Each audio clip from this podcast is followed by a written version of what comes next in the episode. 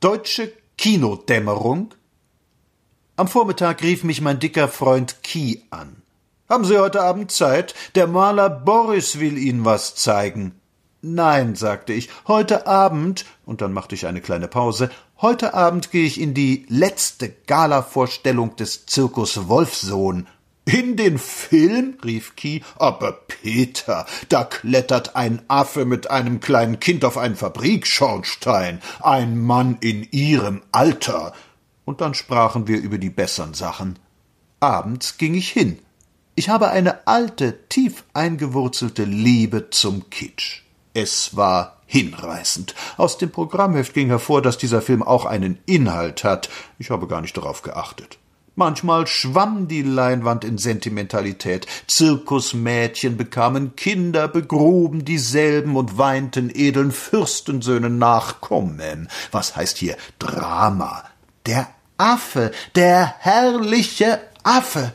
Er spielte still und routiniert wie ein alter Kinoschauspieler, nur viel besser und nicht so prätentiös.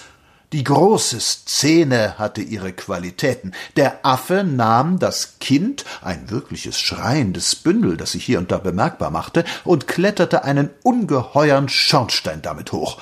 Mir ist es ja herzlich gleichgültig, ob das geschnitten oder kaschiert oder echt ist. Als ich es sah, war es für mich echt, und das ist die Hauptsache.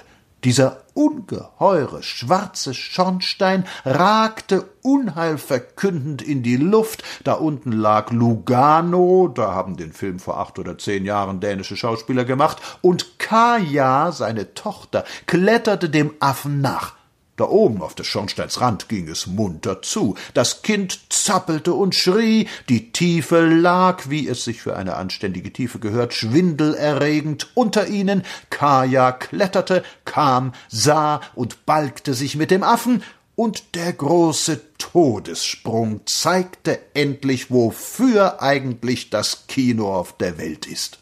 Lasst mich noch erzählen, dass der ganze alte Zirkuszauber von Staub, Pferdegestank, Kitsch und buntem Kram lebendig wurde, dass das Kind gut spielte. Was mag dieses Balk wohl sagen, wenn es einmal herangewachsen diesen Film sieht? Und da stand im Zuschauerraum ein bejahrter Greis auf und rief frohlockend, das bin ich! Und da warf man ihn hinaus. Mein Freund Kie kam auch vor, fett, mit einer Brille drei Doppelkinnen. Seine tragischen Momente waren seine besten. Man lachte sich krumm. Kurz, es war reine wie ins Leben. Das Publikum war restlos begeistert. Warum sehen wir das nicht alle Tage? Ist das nicht viel, viel schöner als die da nach der Sünde riefen und Frauen, die den Kranz verloren und anders als der Rest? Es ist viel schöner. Was geht vor? Rieselt es im Gemäuer des deutschen Kinomarktes? Ein bisschen Angst haben die Herren schon. Konkurrenz ist ja gut, und wer sie fürchtet, ist schlapp oder dumm oder schwach. Auf Lubitsch wird das Ausland höchstens befruchtend wirken, denn was die können, kann er in drei Jahren auch. Und sie sind uns ein Stück voraus. Sie haben den riesigen Vorsprung der vier blutigen Jahre, in denen ihre Rohstoffproduktion munter weiterlief, und sie sind ja heute noch viel billiger, als wir es je sein können. Ohne Einfluss wird diese Invasion also nicht sein.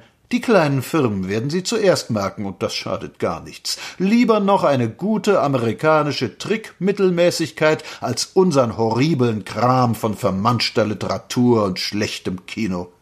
Ich will nicht sagen, dass der Weg des Affen zum Fabrikschornstein hinauf der Weg des Kinos ist, aber ein Weg ist es schon.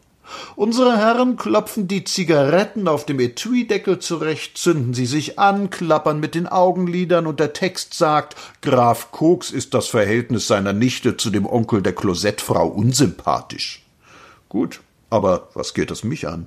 Es geht mich dagegen sehr wohl an, wenn einer drei Häuser überhüpft. Wie das gemacht wird, ist gleichgültig. Ich sehe erfreut zu, und wie vergnügt werden wir erst sein, wenn Chaplin kommt, der wirkliche Original Charlie Chaplin, der große Amerikaner. Er brächte frisches Blut und frischen Wind mit.